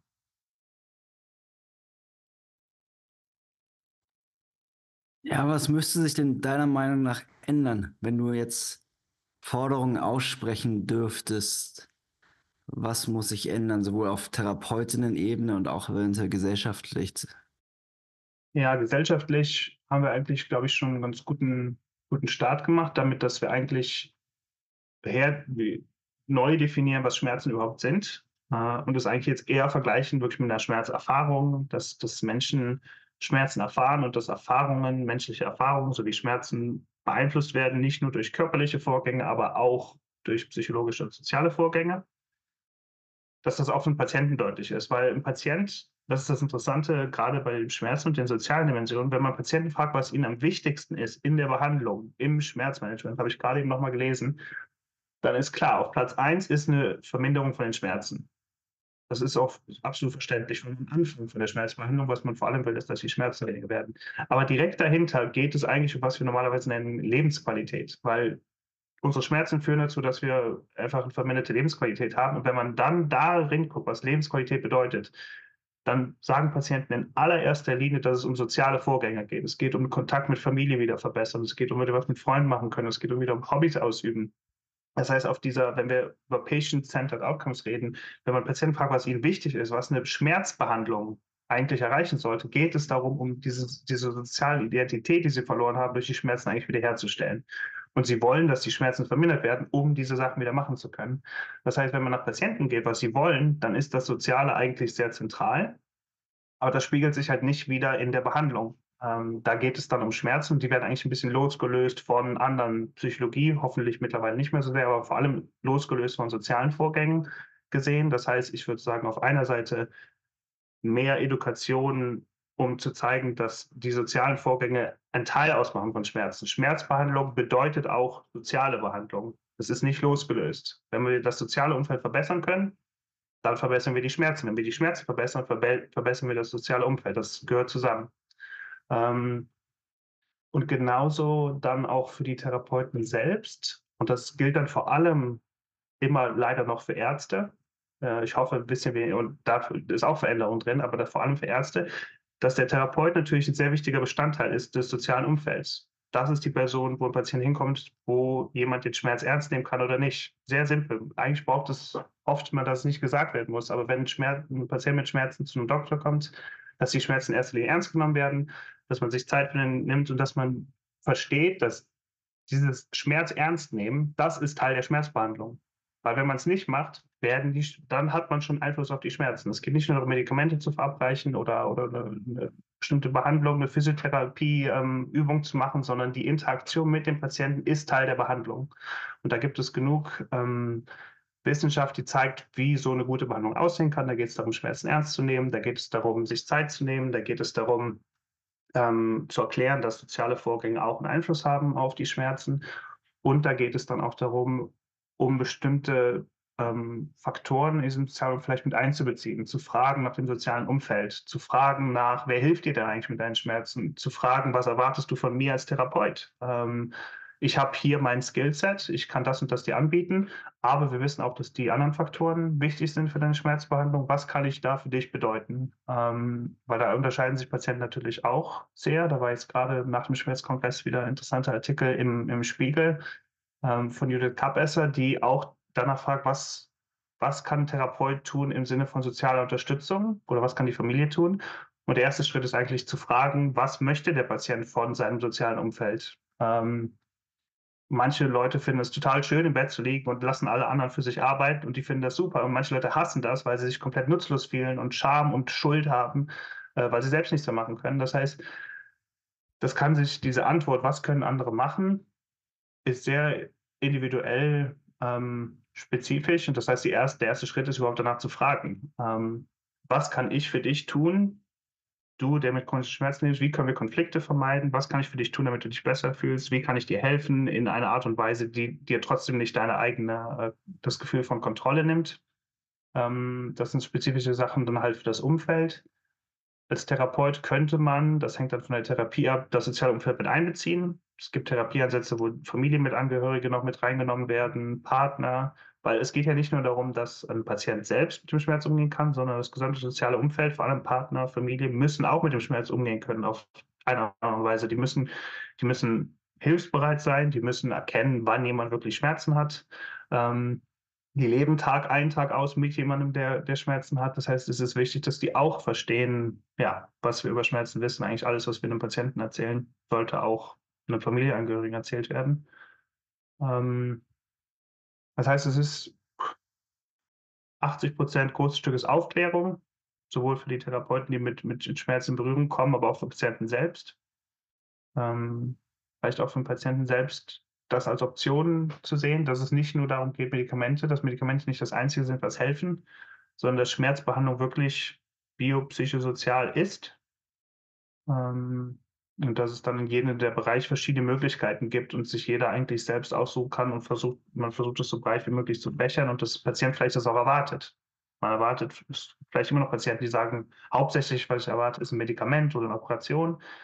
Nee, eigentlich, was ich, wenn ich zu einem guten Schmerztherapeuten gehe, was ich erwarten sollte, ist ein Teil davon, aber auch Teil, was sind Sachen, die ich selbst machen kann im psychologischen Bereich, im sozialen Bereich, die mir damit helfen, mit meinen Schmerzen umzugehen und die Lebensqualität wieder zu erhöhen. Ähm, das ist eine sehr allgemeine Antwort. Ich weiß nicht, ob ich eine physiotherapeutisch spezifische habe, aber es hat, denke ich, viel mit Kommunikation zu tun und Räume kreieren, wo dann halt auch über solche Faktoren geredet werden kann. Ich schätze, ich schätze, dass ihr Ähnliches macht mit psychologischen Faktoren. dass es dass das Ähnliche ist, dass das viel mehr zur Sprache kommt, als es noch vor fünf, zehn Jahren war. Und eigentlich dieselbe Veränderung wollen wir jetzt auch sehen, was soziale Faktoren angeht, dass das halt auch noch ähm, ein, guter erster Schritt ist, vielleicht nicht über psychosoziale Faktoren zu reden, sondern es wirklich aufzuspitzen. Wir haben hier den psychologischen Bereich, das sind Sachen hier, deine Stimmung, dein, deine Angst, ne? Faktoren, die wir da wissen, dass sie wichtig sind. Soziale Faktoren haben wir, sozialer Kontakt mit Freunden, Familie, soziale Unterstützung. Das gibt Patienten, denke ich, mehr Möglichkeiten, um ähm, Behandelmöglichkeiten auch zu sehen.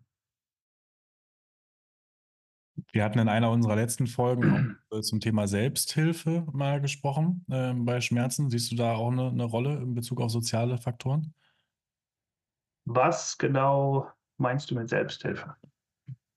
Ähm, also gibt ja für unterschiedlichste Erkrankungen Selbsthilfegruppen, wo sie mhm. die betroffen sind, ähm, treffen, um über ihre Themen zu sprechen, um in Austausch zu kommen, um sich Tipps geben, Tipps ja. zu geben, äh, gemeinsam, gemeinsame Aktionen unternehmen, die zu ihren Erkrankungsbildern vielleicht passen oder so, genau. Ja, absolut. Ähm, auf jeden Fall. Ich denke, das ist wieso, ich denke, jede, jede Form von sozialem von jeder sozialen Gruppe und gerade bei chronischen Schmerzen, weil halt viele wirklich ähnliche Erfahrungen haben. Ne? Ist diese Erfahrung, dass wenn ich zum Doktor gehe und nicht gehört wäre, das fühlt sich am Anfang wahrscheinlich noch sehr an, dass das, dass das irgendwas mit dir zu tun hat. Sobald du in eine Gruppe gehst von Menschen mit chronischen Schmerzen, wird dir auffallen, dass das wahrscheinlich bei fast allen Patienten ähnliche Erfahrungen sind. Und ich glaube, allein dafür ist es schon ein sehr hilfreicher äh, Teil, weil du weißt, dass das zumindest die Menschen sind, die verstehen, in was für einer Situation du bist. Das ist gerade eines der größten Probleme mit Familienangehörigen, Partnern. Die können deinen Schmerz nicht sehen. Du musst deinen Schmerz die ganze Zeit kommunizieren. Sie können den nicht fühlen. Und das führt auch zu vielen Konflikten. Die wollen dir helfen, wissen aber nicht genau wie. Klar, wenn du dann andere Patienten hast, die in ähnlicher Situation sind, die werden, die werden genau verstehen, in was für einer Situation sich jemand befindet. Die werden ähnliche Erfahrungen haben. Das heißt, in dem Sinne denke ich, dass es sehr viel ausmacht. Das andere Schöne ist noch, mit äh, Selbsthilfegruppen, dass das vielleicht sogar auch, ähm, auch online geht. Das hat sich auch während der Pandemie gezeigt. Ähm, Zoom-Meeting oder sonst was, ein Forum. Da gibt es auch viele, ähm, ich weiß nicht, wie es in Deutschland aussieht, aber da gibt es viele in, in, in, den USA oder so, halt Gruppen, die sich auf Facebook oder so zusammentun und Sachen teilen, Forschung teilen. Und ich glaube, dass das letztendlich schon, ja, es ist halt ein Teil, ein, ein guter, wichtiger Teil vom, ähm, vom sozialen äh, Umfeld, wo man sich vielleicht noch austauschen kann mit Menschen, die mehr verstehen von der eigenen Situation, als das beispielsweise vielleicht ein Partner oder Familienangehöriger könnte. Ja. Ja, also vielleicht, wir haben jetzt schon ganz, ganz viele Aspekte angesprochen. Vielleicht können wir einfach nochmal in eine kurze Diskussion gehen, wie man diese, diese Aspekte jetzt in eine 20 Minuten Physiotherapie ähm, runterbrechen könnte. Da können wir vielleicht da zu dritt nochmal drüber nachdenken, was man für niedrigschwellige ähm, ja, Schritte da vielleicht gehen könnte. Aber Kai, du hast natürlich da das erste Wort, falls dir jetzt äh, schon ein paar gute Sachen einfallen. Du hast ja auch in unserem Interview beim Schmerzkongress, äh, hast ja auch schon gesagt, einfach dem mal so, eine, so einen Raum zu geben quasi. Ähm, magst du da nochmal drauf eingehen vielleicht? Ja? ja, da bin ich eigentlich auch ganz neugierig, was eure Erfahrung ist, weil ich selbst habe halt nicht klinische Erfahrung. Ich weiß nicht, wie ein normaler Konsult aussieht bei einem Physiotherapeuten. Ich war selbst mal als Patient bei einem Physiotherapeuten, ähm, wo dann psychologische Sachen zur Sprache kamen, ähm, soziale Faktoren nicht. Aber gut, ich habe keine chronischen Schmerzen, das ist auch wieder was anderes, wenn man jemanden wirklich Woche für Woche, monatelang sieht. Ähm, und ich weiß nicht, wie sehr, ich weiß, dass es bei allen Therapeuten so ist, dass die Zeit sehr begrenzt ist. Das heißt, man muss wirklich, ja, das müssen wirklich kurze, wichtige Sachen sein. Ähm, das heißt, wenn angenommen, dass jetzt auch mit der Physiotherapie ein gewisser Teil der, ähm, der Interaktion eigentlich Education ist, Erklärung über Schmerzen, dass dann da ist Raum, um wirklich das Soziale loszutrennen vom Psychologischen, um eine Idee zu geben, was es bedeutet. Ähm, niedrigschwellig, ich hoffe, dass es für jeden klar ist, dass, dass die Interaktion vom Physiotherapeuten selbst mit dem Patienten eine positive ist. Und das kann auf sehr vielen verschiedenen Ebenen. Das kann um Vertrauen gehen, das kann um das Gefühl geben, dass, jemand, dass man jemanden sieht. Ähm, vielleicht auch Feedback darüber zurückfragen. Ja? Nicht nur, ist dein Schmerz besser, sondern wie hast du jetzt unsere Interaktion erfahren? Ist das etwas, was dir Kraft gibt? Weiß ich nicht was. Äh, dass, dass man auch als Therapeut selbst eigentlich ein bisschen Feedback darüber zurückkriegt, wie man eigentlich von einem Patienten erfahren wird, ob das, was man sagt, auch wirklich ankommt. Das hatte ich selbst äh, mal die Erfahrung, dass, dass ich, wenn ich über bestimmte psychologische Sachen rede oder soziale Sachen, dass Patienten trotzdem manchmal weggehen mit dem Gefühl, ach, da ist der Psychologe wieder und sagt, das ist alles in meinem Kopf, das ist nicht real. Ne? Genau das Gegenteil von dem, was man eigentlich kommunizieren will. Ähm, das heißt, ein großer Teil ist, glaube ich, zuhören und die richtigen Fragen stellen. Ähm, ich denke, dass die Physiotherapie als spezifisches, soweit ich mir das vorstellen kann, immer noch eine sehr, wirklich sehr praktische Art der Therapie ist. Da ist es, da geht es teilweise darum, mit dem Patienten zu reden, aber auch teilweise darum, wirklich diese Übungen zu machen. In den Übungen sehe ich jetzt weniger Raum, um da große soziale Faktoren mit einzubeziehen. Ich sehe es dann eher als Physiotherapeut, genau wie andere Therapeuten, sind ein Teil dieses Gesundheitssystems der Menschen, mit denen ein Schmerzpatient redet und machen Teil des sozialen Umfeldes aus. Das heißt, ich denke, das meiste ist wahrscheinlich gewonnen, wenn das eine, eine, eine bekräftigende, positive Interaktion ist für den Patienten, wo sein Schmerz ernst genommen wird, wo vielleicht auch manchmal gefragt wird, wie sich andere Sachen über die Zeit entwickeln, die nicht direkt mit dem Schmerz zu tun haben. Äh, ja, aber das, da bin ich eigentlich auch neugierig, was ihr, wo ihr die Räume seht, äh, wenn ihr jetzt so hört, was meistens schief geht. Das kommt natürlich meistens aus dem sehr biomedischen Kontext. Ja, aus, einem, aus, einem, Krankenhaus, wo Leute fünf Minuten gesehen werden mit ihren Schmerzen, mit denen sie schon seit fünf, fünf Jahren rumrennen, dann werden sie in den fMRI-Scanner geschoben, dann kommt da nichts bei rum. Das ist, glaube ich, doch was anderes als bei einem Physiotherapeuten. Ja, ich glaube, da ist aber auch ganz wichtig, so dass die, den humanistischen Ansatz des biopsychosozialen Modells ein bisschen auch mehr in den Vordergrund zu rücken. Also es hat sich halt so sehr nach vorne gedrückt, das als multikausale Ursachenblob zu sehen. Aber ein wichtiger Teil des biopsychosozialen Modells war halt auch einfach den Menschen mit seiner Erkrankung mehr zu sehen. Und das ist ja genau das, was du gesagt hast. Also Kommunikation, eine wertfreie Kommunikation, den Menschen wirklich als Individuum zu sehen, und auch zu erfragen, wo denn die Auswirkungen auf sein, ihres Leben sind von den Schmerzen. Ich glaube, das ist ganz wichtig, das einfach mehr zu erfassen und halt auch kommunikativ einfach aufzunehmen. Und ich glaube, das geht auch in 20 Minuten. Also für mal 20 Minuten eine Unterhaltung, da kann schon sehr, sehr viel passieren und auch viele Wörter fallen und auch viele, äh, viele Dialoge geführt werden. Also ich glaube, das ist einfach eher so eine Haltung, die man einnehmen muss. Plus wahrscheinlich limitieren ist dann eher, das, das acht Stunden am Tag zu machen. Also acht Stunden am Tag sich auf Menschen einzulassen, ist einfach sehr, sehr schwer. Und dann ist es, glaube ich, auch okay zu sagen, ja. man kann das nicht immer perfekt leisten. Weil Und wenn ihr das machen wolltet, dann werdet ihr wahrscheinlich Psychologen geworden. Genau, ja. Und die, die haben auch dann wieder einen Stundenlohn, ne? Die müssen dann nicht vielleicht 40 Stunden an der Praxis sitzen. Weiß ich nicht. Will ich jetzt keine Vorurteile schöpfen. Mhm. Eine andere Idee, die ich hätte, ich, da muss Nils vielleicht genauer zu sagen, wie das umsetzbar ist, aber die haben ja auch Möglichkeiten, allein oder in kleinen Gruppen aufsichtlich zu trainieren. Das gibt es ja auch schon, dass die Leute einfach auf eine Trainingsfläche gehen können und da ihre Übungen machen können. Und ich glaube, das mhm. hat ein großes Potenzial, was dann auch so rübergeht, ne, diese Idee von Selbstwirksamkeit. Ich sehe andere Leute, die auch ähnliche Probleme haben, die ja. das hinbekommen und ich kann mich da auch austauschen. Und das mehr zu kultivieren in irgendeiner Form, glaube ich, finde ich ein sehr schöner Ansatz. Nils, du weißt, also Marita macht das ja. Bei Wir macht ihr das auch. Wie kann das aussehen? Genau, also jetzt denke ich erstmal so, in der normalen Physiotherapie ist, also in KGG-Gruppen ist das ja gang und gäbe, ne? Also es gibt in der Physiotherapie, du hast die Möglichkeit, halt Einzeltermine zu machen jetzt äh, für Kai und du hast halt auch die Möglichkeit, in so Dreiergruppen zum Beispiel eine Stunde lang zu trainieren mit einem Therapeuten und zwei, also dann zwei anderen Patientinnen quasi. Äh, und da habe ich schon oft auch erlebt, dass da so kleine, so kleine Gruppen entstehen, die sich auch gegenseitig so ein bisschen supporten, die dann auch so ein bisschen in Austausch gehen, die auch ihren Verlauf so ein bisschen mit begleiten aus meiner Perspektive äh, kann man das sehr gut organisieren als Therapeut, äh, auch als Praxis zu gucken, kann man vielleicht Menschen mit einem ähnlichen Krankheitsbild auch da zusammen äh, in eine Gruppe fassen und dann zum Beispiel auch, ähm, das ist etwas, was wir jetzt bei VIA auch nächstes Jahr versuchen, so ein bisschen umzusetzen, zum Beispiel für Arthrose-Patientinnen, dass dann am Anfang von so einer Kohorte auch immer eine gemeinsame Edukation für alle steht, zum Beispiel. Ne? Und dass die Leute dann auch dann über diese 18 Termine dann sich auch gemeinsam begleiten. Das wäre mit Sicherheit etwas.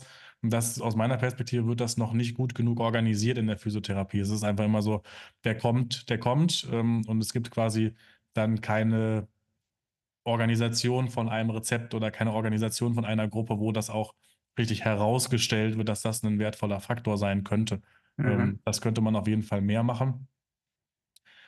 Ähm, das sehe ich als ein, ein sehr großes Potenzial. Ähm, mein Traum ist ja auch immer noch, dass man mal so, das wäre etwas wieder irgendwie, wo die Praxis sich eine Sonderleistung überlegen müsste, dass man so ExpertenpatientInnen hat quasi, die halt irgendwie dann nach äh, Ladenschluss mal irgendwelche Vorträge halten oder mhm. sowas oder mal über ihren Verlauf einfach erzählen, wenn man jetzt zum Beispiel eine Praxis ist, die auf Schmerzpatientinnen und sowas ausgerichtet ist.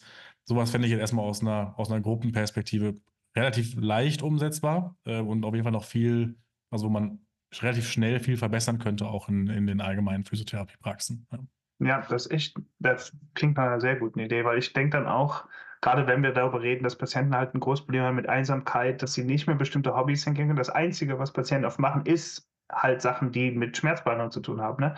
Das heißt, wenn du es schaffst, in der Schmerzbehandlung neue soziale Verbindung irgendwie anzugehen, nicht nur mit dem Therapeuten, sondern auch mit, vielleicht mit einem Patienten, da bist du quasi schon bei der Selbsthilfegruppe. Das ist dann keine ausgesprochene Selbsthilfegruppe. Wenn du zusammen mit anderen Patienten anfängst, dann hast du sowieso die Wiedererkennung. Ne? Andere Patienten sind in derselben Situation wie ich, die haben dieselben Ängste, die haben dieselben Probleme, mehr oder weniger.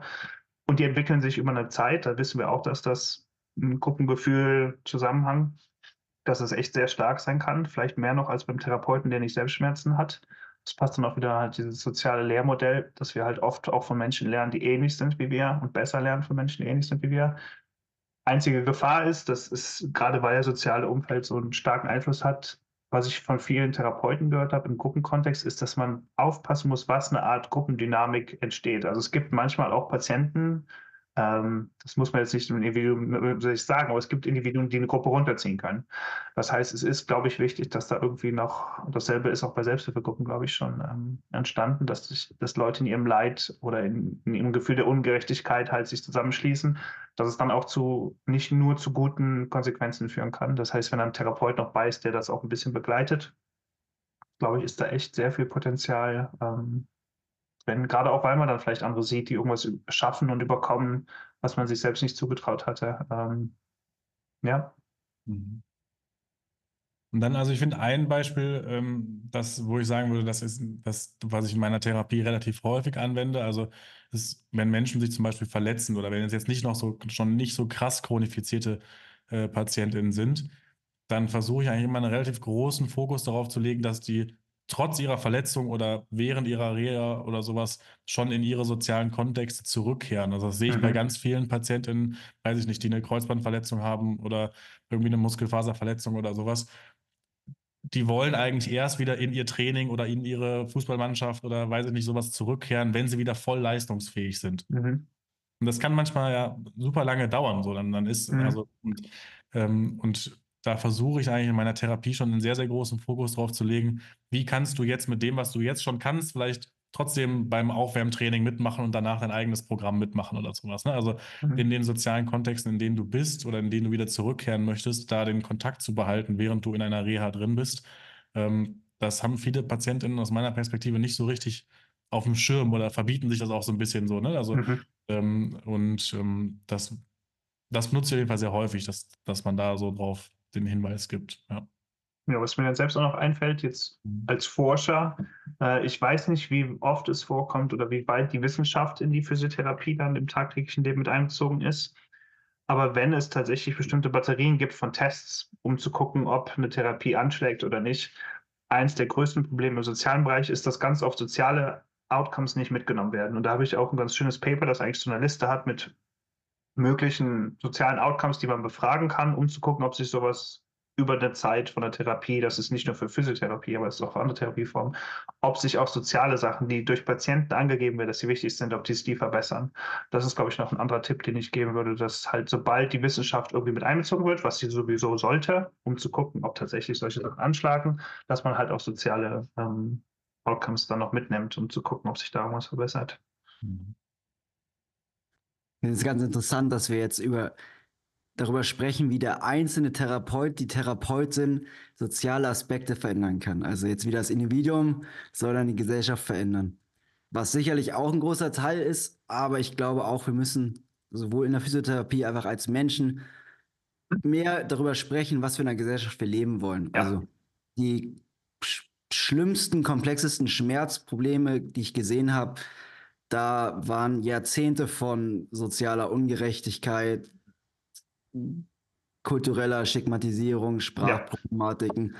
Und dann stehe ich da als Individuum, soll sie da irgendwie wahrnehmen, das ist schön, aber da muss, Ja. also da muss ich auf jeden Fall auch sehr meine Machtlosigkeit auch einfach eingestehen und war ich auch sehr hilflos. Und da glaube ich, müssen wir einfach noch viel größer denken. Ja, ich denke, da ist sehr gut, dass du es ansprichst. Bin, ich habe es jetzt noch nicht deutlich genug gesagt, aber wir denken, und das ist einer der größten Probleme, wir denken immer noch im, im Sinne von kleinen Individuen und Therapie ist meistens ein auf eins oder eins zu drei.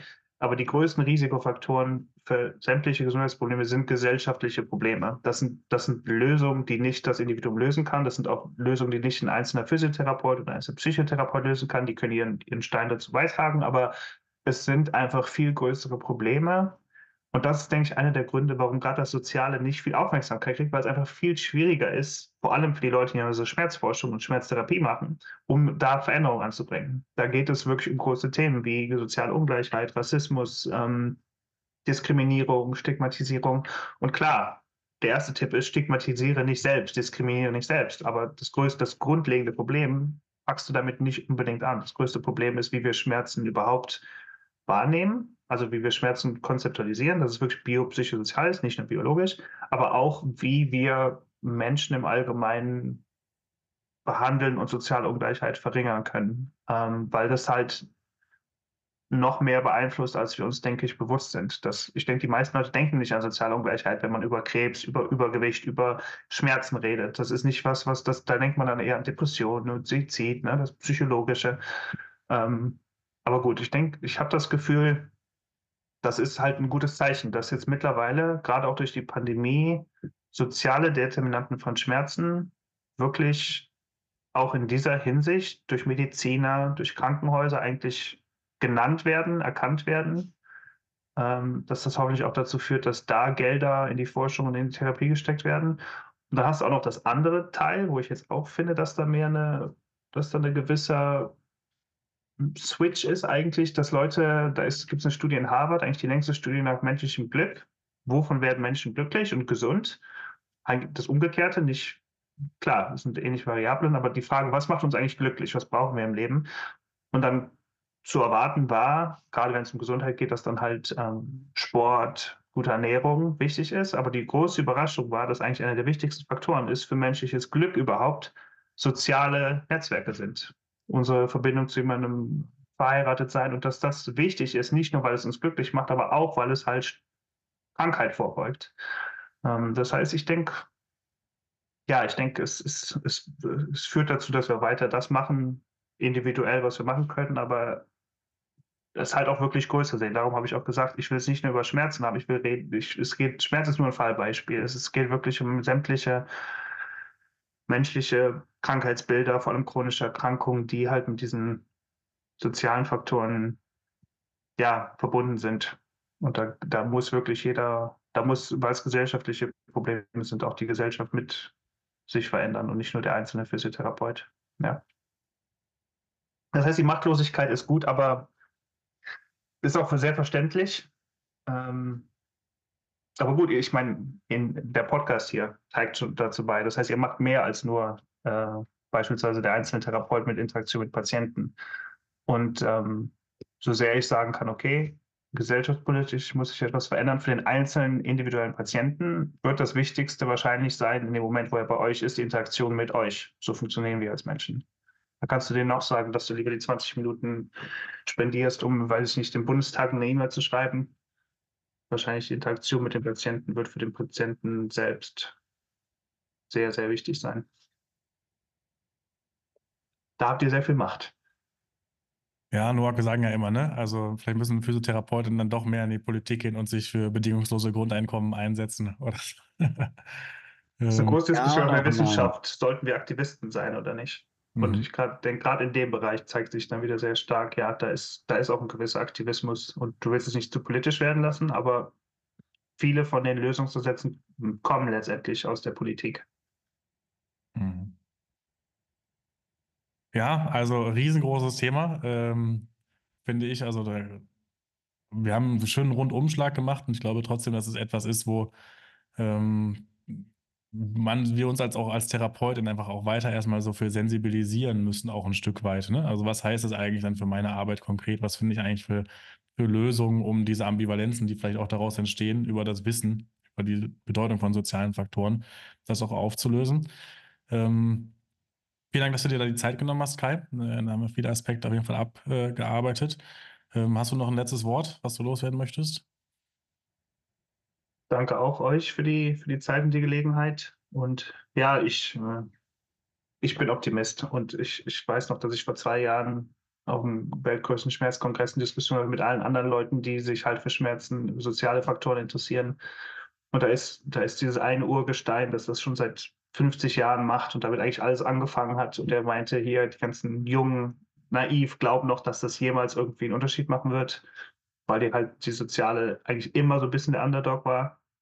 Aber von dem, was ich jetzt in den letzten fünf Jahren gesehen habe, auch mit der Pandemie, ich bin ziemlich optimistisch und jetzt auch einfach das, der Fakt, dass das eine Keynote war auf dem Schmerzkongress als Beispiel, dass, dass Leute wirklich denken, dass das mehr Aufmerksamkeit braucht.